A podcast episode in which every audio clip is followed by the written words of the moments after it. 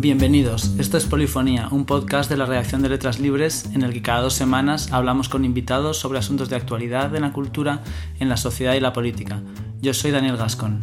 Yo soy Ricardo Oliva. Las redes sociales han cambiado la forma en que nos comunicamos, han facilitado el intercambio de información y el contacto, pero también han tenido otros efectos menos positivos.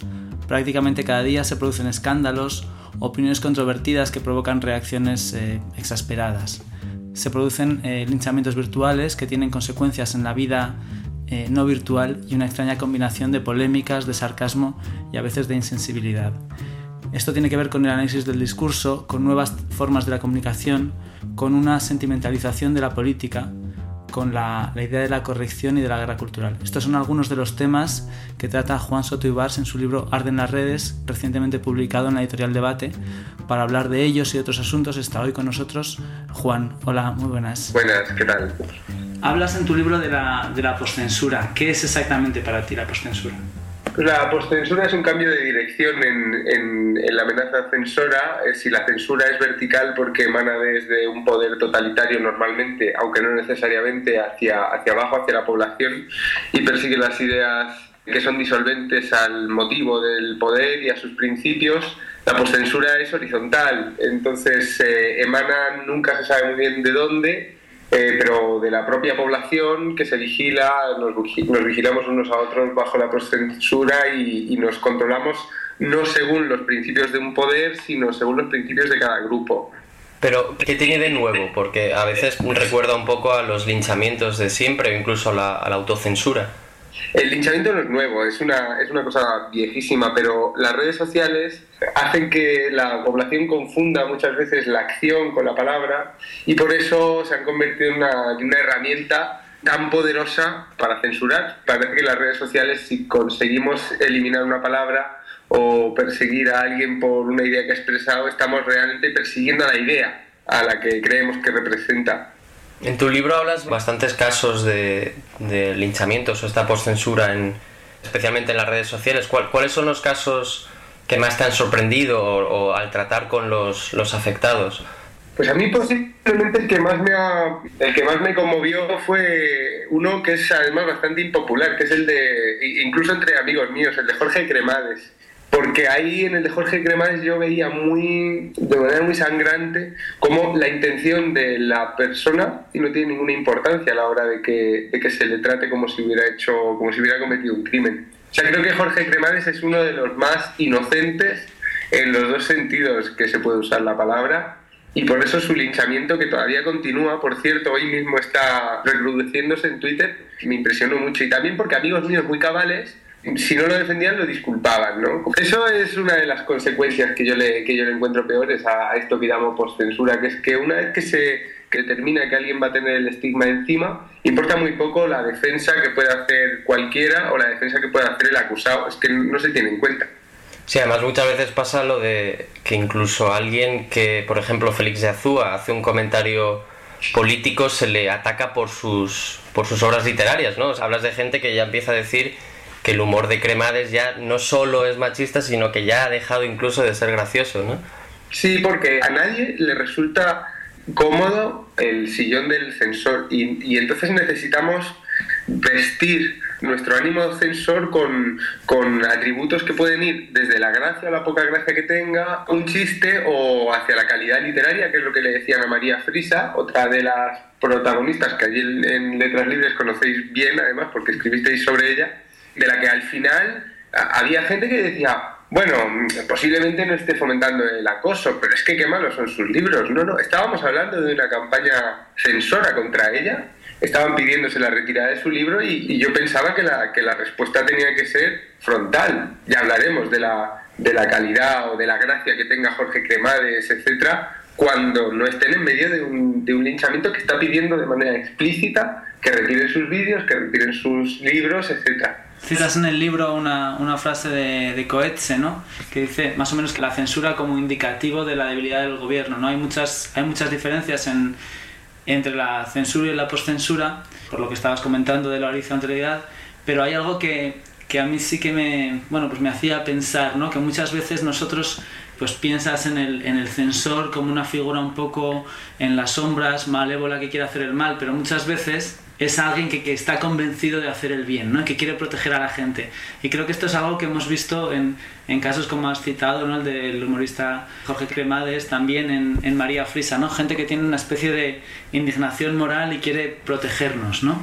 Esos serán los, los más sinceros y yo tengo, tengo la impresión, después de hablar con muchos, de que gran parte de ellos lo que tienen es una necesidad de, atención como tenemos todos, esa vanidad que tenemos desde los que escribimos artículos hasta, hasta que encanta, todos los que participamos en las redes sociales necesitamos validación. Y creo que eso es lo que hace tan fuerte estos procesos, porque hay algunos entre ellos que son censores reales. Y el censor real yo lo identifico con la persona que tiene cierto poder para perseguir ideas ajenas, que con las redes sociales pues casi todo el mundo puede tenerlo, y que tiene miedo porque tiene una visión de la sociedad como un conjunto infantil y un conjunto de niños que puede ser manipulado, que puede volverse peor, un conjunto de seres pues un poco pánfilos a los que una idea machista los va a volver machistas, que una idea racista los va a volver racistas.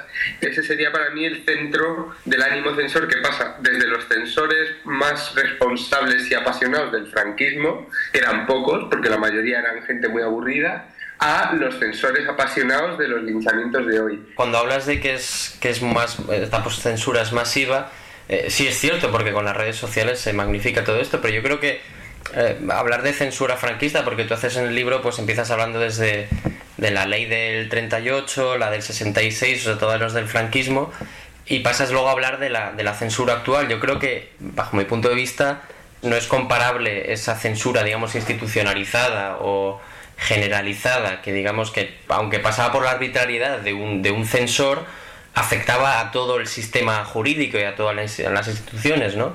Mientras que en este caso, a lo mejor quizá nos estamos magnificando su importancia precisamente porque por las redes sociales, ¿no? Me refiero que, que a lo mejor tenemos esa distorsión por el hecho de que, de que las redes sociales pues lo, lo magnifican siempre todo.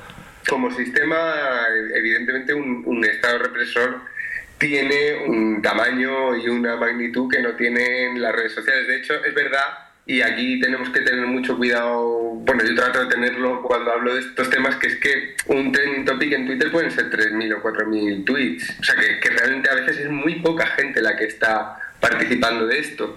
Claro, el problema es que los periodistas pasamos demasiado tiempo en Twitter y creo que por eso estas polémicas, que en realidad son una cosa pequeña y reducida en Twitter, se acaban a veces convirtiendo en estos titulares gigantescos que a veces llegan a la portada. Ahí es donde adquiere para mí un tamaño peligroso, que claro, compararlo con el franquismo tiene poco sentido porque no hay, una institución.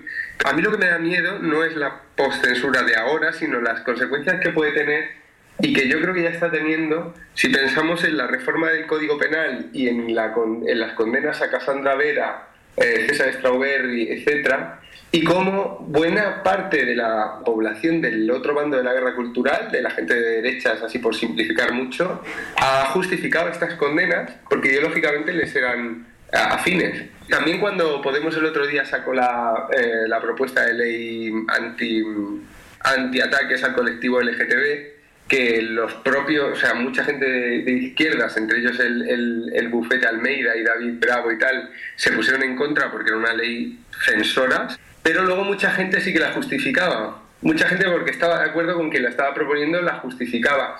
A mí lo que me asusta es eso, que el tamaño que tiene ahora todo este proceso creo que es pequeño, pero creo que si la sociedad se vuelve censora vamos a empezar a justificar por motivos ideológicos que censuren a los que no piensan como nosotros. Mi percepción es que la gente que me rodea cada vez tolera mejor la censura y bueno, trato de preguntarme por qué y pienso que las redes tienen una, una parte de la responsabilidad, no sé cómo lo veis.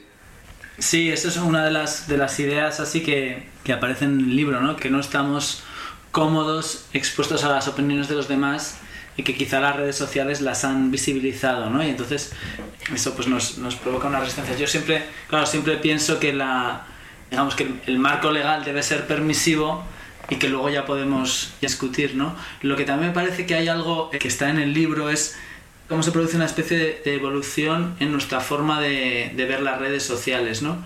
A lo mejor al principio la gente no sabía, o sea, tenía una idea más privada de lo que luego hemos visto, ¿no? O sea, crees, que crees que era como un bar, pero no, es un sitio que es que es público, ¿no? Que es un espacio semipúblico.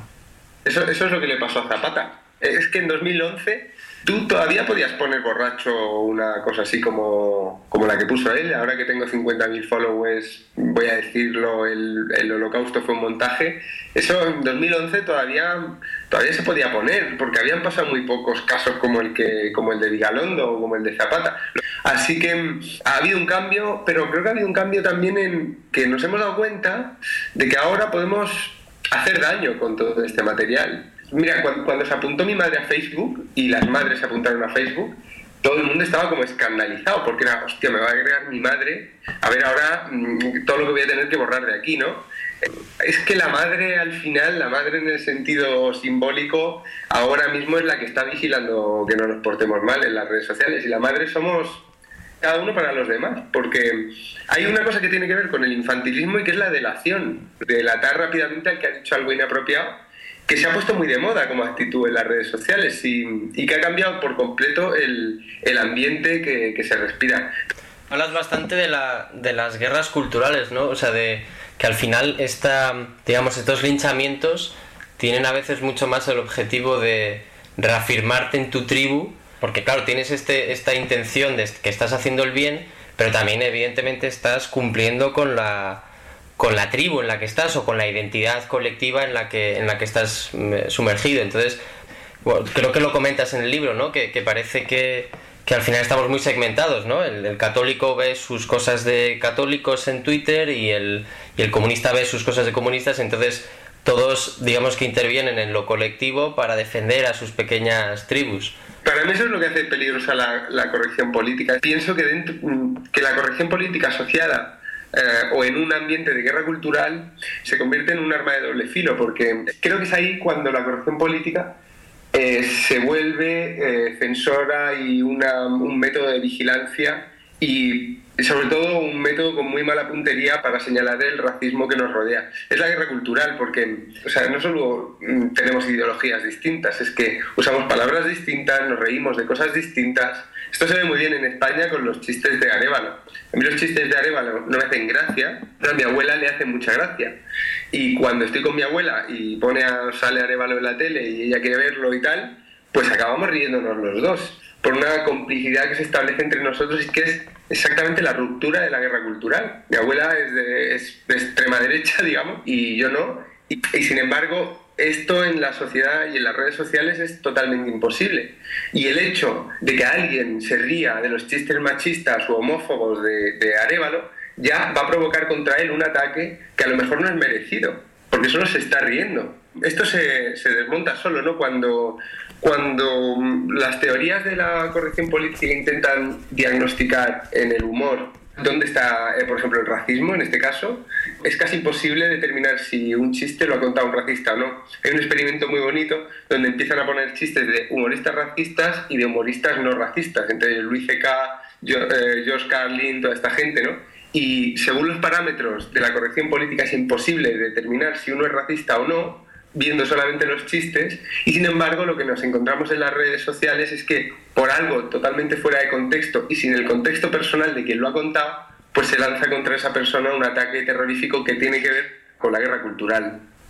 Hay otra, otra parte, ¿no? Que sería luego los medios al recoger eso, y eso lo, lo muestras eh, en varios casos de los que citas en el libro y luego en cualquiera de los que podamos pensar, muchas veces en vez de aportar ese contexto, o esos matices, lo que ves es que los, los medios acaban reproduciendo la, la, misma visión un poco sesgada y apresurada de, de, las redes sociales. Yo recuerdo, por ejemplo, en el caso de, de, María Frisa, hubo un artículo de Verne, más o menos, donde se contaba lo que había pasado, pero después de siete cosas en las teles y en los medios, donde básicamente se habían leído la petición de Chains pidiendo la retirada de un libro que quienes iniciaban la petición ni se habían leído, ni sabían lo que era, ni nada, ¿no?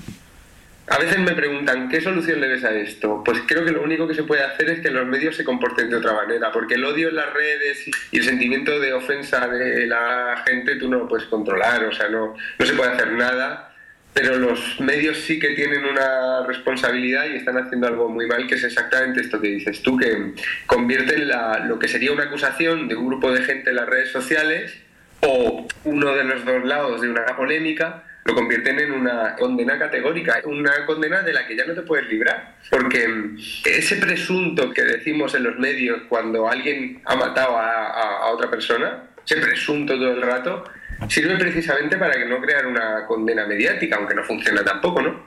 En los casos de polémica no se usa nada parecido y, en la forma de los titulares está llevando la, condena a, a un público mucho más grande que las redes ahí sí que los medios tenemos que hacer algo.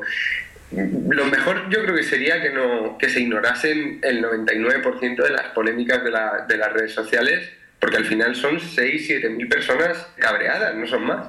Y si no se hace porque hace falta coger esos 6.000 o 7.000 clics o los que sean, pues a lo mejor lo que hay que hacer es contarlos de otra manera desde el titular y siempre dar voz a la persona afectada. Esto, esto a mí me lo, lo que más cabreó, una de las cosas que más cabreaba a María Frisa, con la que estuve hablando en Zaragoza después de lo suyo, de su linchamiento, era que la mayor parte de los medios ni siquiera le habían intentado contactar. Es que simplemente estaban, estaban reproduciendo la condena que, que había en Change. Y claro, eso, eso es una falta de, de rigor y de, y de profesionalidad nuestra en los medios muy importante.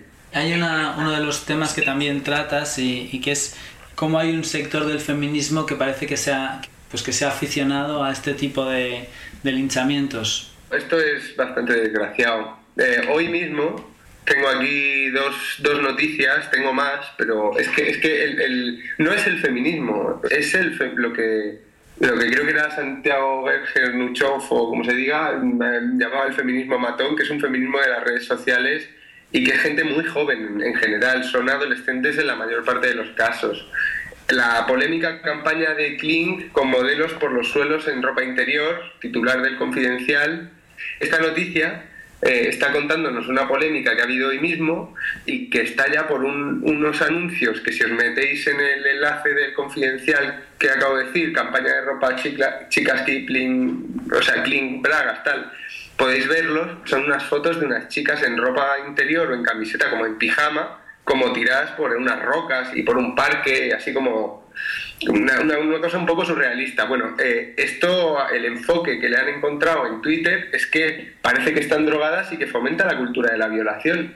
O sea, la acusación es absurda y es como si el hecho de contener la palabra machismo, el concepto de cultura de la violación, ya le, está, ya le estuviera convirtiendo en algo, eh, en algo que merece salir en la prensa. Eso es lo que a mí me jode de, este sector del feminismo, que tiene un acceso a la prensa muy rápido porque, claro, se mezcla el asesinato de las mujeres o la violación o temas súper serios con la amenaza de que eso pase más si no retiramos un anuncio tan tonto, es que me gustaría que lo vierais, tan tonto como el de como el de la marca esta, Clean.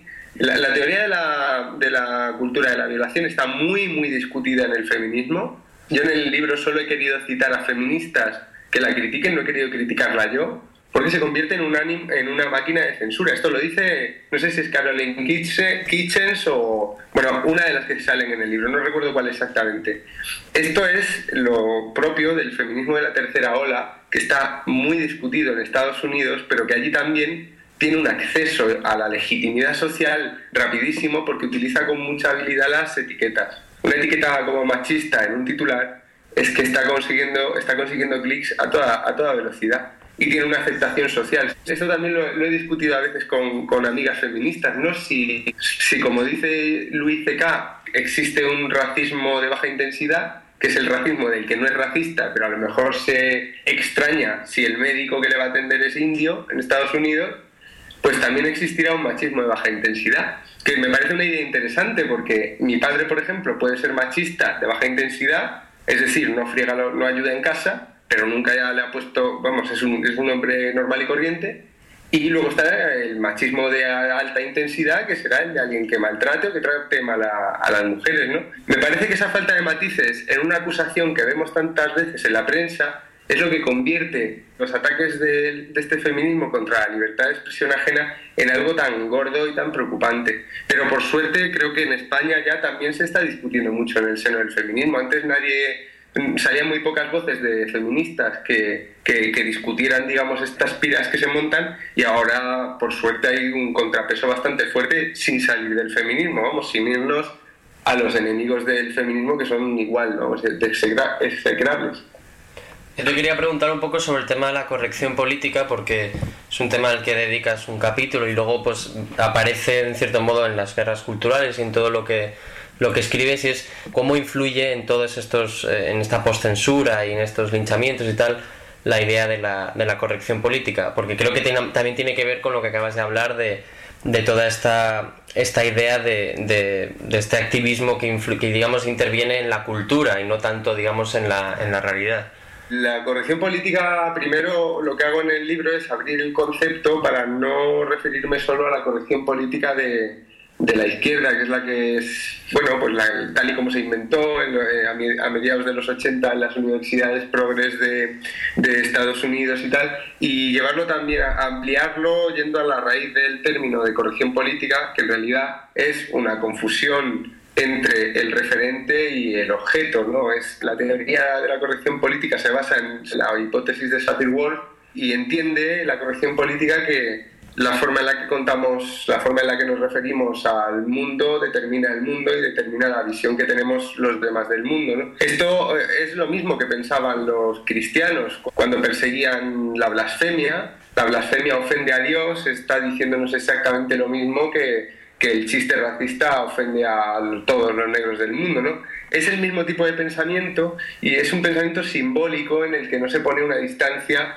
ni entre el mundo y, el, y la palabra, ni entre la intención del que habla y lo que dice. Por eso primero saco la corrección política de su cajita de, izquierdas, que es donde siempre golpea a la, extrema derecha, y se la pongo también a la extrema derecha, que, pienso que es bastante políticamente correcta. En España tenemos el caso de Azteoir, que presumen de políticamente incorrectos, pero luego denuncian una campaña donde salen unos padres gays, porque piensan que con esa campaña de los padres gays se está expandiendo eh, la homosexualidad sin control. ¿no? Ahí está la corrección política ya como, como elemento de miedo a la expresión del otro y eh, a, través de, a través de los ejemplos del libro vamos viendo como siempre, sea un linchamiento de izquierdas o de derechas, está detrás ese mismo pavor a que una idea expresada haga peor el mundo que nos rodea dependiendo del bando en el que estés de la, de la guerra cultural. Eh, es un tema muy complejo, y a mí me gusta mm, usarlo con cuidado. En el libro lo uso con mucho cuidado porque entiendo que las motivaciones que tiene, por ejemplo, un políticamente correcto de izquierdas y yo, que es erradicar el racismo del mundo, son las mismas. Pero es que yo pienso que no funciona. Después de la victoria de Trump, que ocurre con 30 años de corrección política institucionalizada, medios de comunicación, gobierno, etcétera, eh, están comunicándose en un lenguaje políticamente correcto todo el rato desde los 90 Después de tanto tiempo así, Trump se convierte en algo exótico y su discurso aparentemente políticamente incorrecto se convierte en algo que, que, disfraza sus mentiras de autenticidad y gana las elecciones, claro.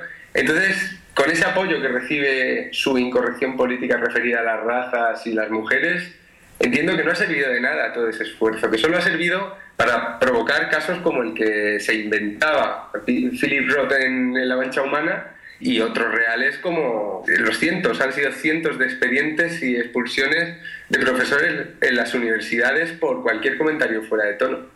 Claro, me parece que sí que hay esa idea de pensar que si cambiamos las palabras vamos a cambiar la realidad, pero también hemos visto un cambio en la realidad y en la, y en la consideración y me parece que, que hay una parte del lenguaje de la corrección política que tiene muchos excesos y muchos disparates que sí que, bueno, pues reconoce ese avance, intentaba, en cierta manera, eh, evitar el menoscabo de otros, ¿no? Y creo que en eso, pues, sí que tiene algo que, que creo que es importante en una sociedad que dices, bueno, pues, pues quieres eh, aspirar a la igualdad de oportunidades, ¿no? Yo lo que creo que habría que determinar es a qué nos referimos cuando hablamos de la corrección política de esos 30 años. O sea, si la corrección política o lo que está alienando al votante desencantado o desplazado culturalmente, lo que sea, es que digamos persona de color en vez de negro, yo creo que el problema, la, carga tendrá que estar en el que se ofende por eso y no en el que está intentando, aunque sea de una forma muy naif e ingenua, de, sanitizar el lenguaje,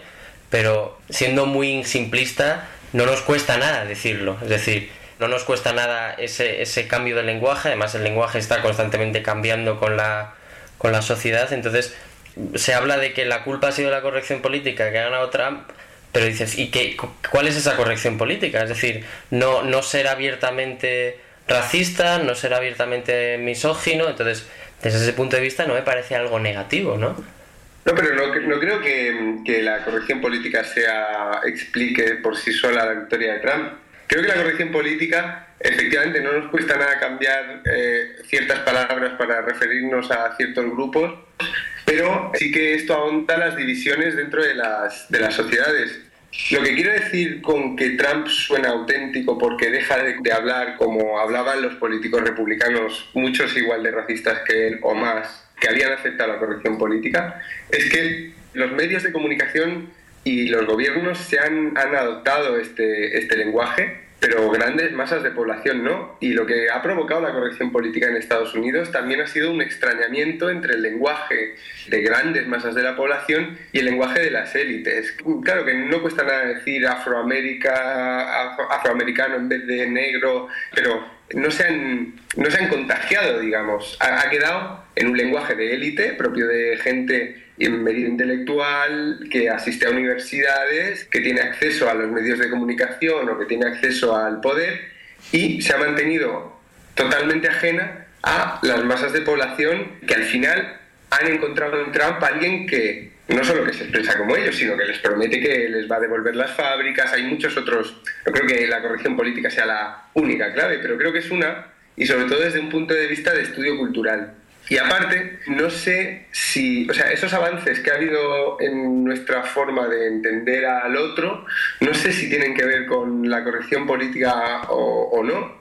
Creo que un mejor nivel de vida ha tenido mucho que ver Creo que la progresiva inserción de, las personas, en, el caso de Norteamérica, de los negros en el mundo empresarial, ha tenido también mucho que ver. Es decir, creo que se sobredimensiona el poder benéfico para la sociedad de, de los cambios en el registro lingüístico.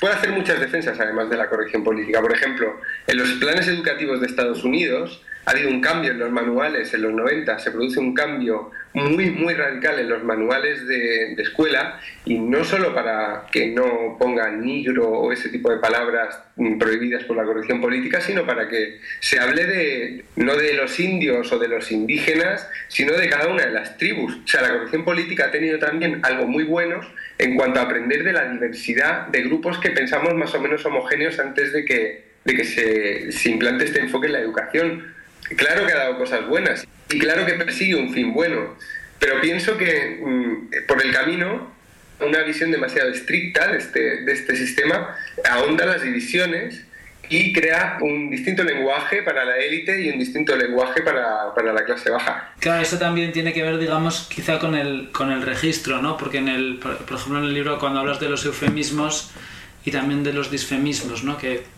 digamos que hay cosas que, que, según el contexto en el que estás dices o no dices, ¿no? A mí me gusta mucho una, una frase que escribe un, lingüista americano que se llama John McWhorter, que dice que los eufemismos son como la ropa interior y que se deben cambiar a menudo por las mismas razones que la, que la ropa interior, ¿no? Se ensucian enseguida, claro. Sí, eh, porque además en cuanto se, se, se, sabe lo que ocultan, pues ya está desactivado el eufemismo, ¿no? Que eso lo, lo dice Arcadia Espada. Otra cosa que has mencionado es como, como en España, si hemos, hemos estado hablando algunos de estas campañas agitadas por la izquierda, también la derecha ha realizado algunas, ¿no? incluso penalmente o con denuncias de, de tuiteros eh, pues que hacían chistes sobre, sobre el terrorismo y asuntos así que también aparecen en el libro. Las condenas, al final hay un, al final del libro hay un anexo con, con, muchos casos. He intentado que sea exhaustivo, pero es imposible porque se producen cada día. Pero el grueso de las condenas, de las polémicas de la, de la libertad de expresión que han llevado a, a multas o a condenas, pues el 90% vienen promovidas por ofensas a la policía desde la ley Mordaza u ofensas a, víctimas del terrorismo o como colectivo o, a víctimas concretas desde el cambio del Código Penal. Penalmente está pesando muchísimo más el ánimo censor de los lobbies de derechas que de los lobbies de, izquierdas. Pero eh, si vamos al global de las, de las polémicas y de las persecuciones que normalmente tienen consecuencias mucho más leves, a lo mejor son, yo qué sé, dos malas tardes para alguien que está, a quien están insultando en Twitter, pero que también pueden llevar a despidos, que llevan con cierta frecuencia a abrir expedientes o mm, siempre en, en los dos casos, tanto derecha como izquierda, un daño de la reputación.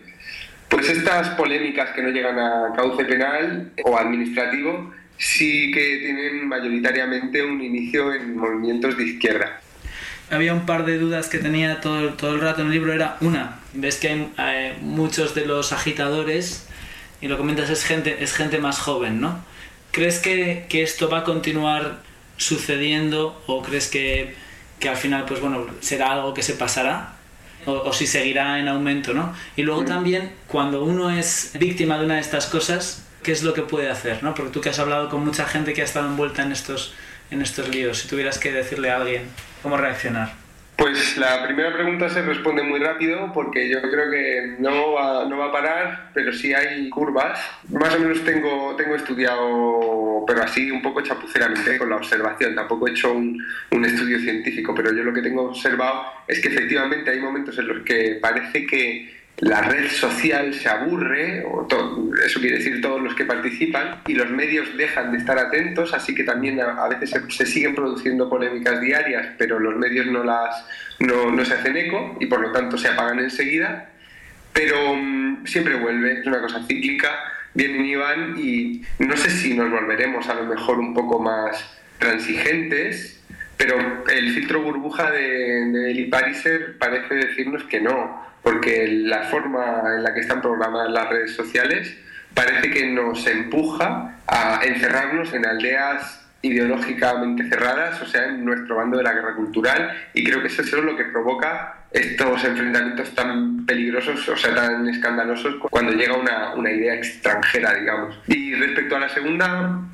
Segunda pregunta, al hablar con la gente que ha pasado por esto he descubierto muchos patrones de comportamiento comunes y el primero es justificarse o intentar explicarse, es algo que no hay que hacer o sea, hay que hacerlo si, si, tienes una posibilidad de escribir, en, por ejemplo, en Facebook un estado largo contando tus motivos, lo puedes hacer aunque se van a reír de ti igual, pero jamás con los interlocutores que te van apareciendo, porque esos interlocutores que te atacan durante el linchamiento solo se están divirtiendo, no, están intentando saber lo que piensas, así que no tiene ningún sentido explicarse. Eh, con ellos. La segunda es que tampoco tiene ningún sentido pedir perdón y eso es eso es quizá lo que, lo que más me decepciona a mí cuando sigo un linchamiento y veo que la persona linchada acaba haciéndolo.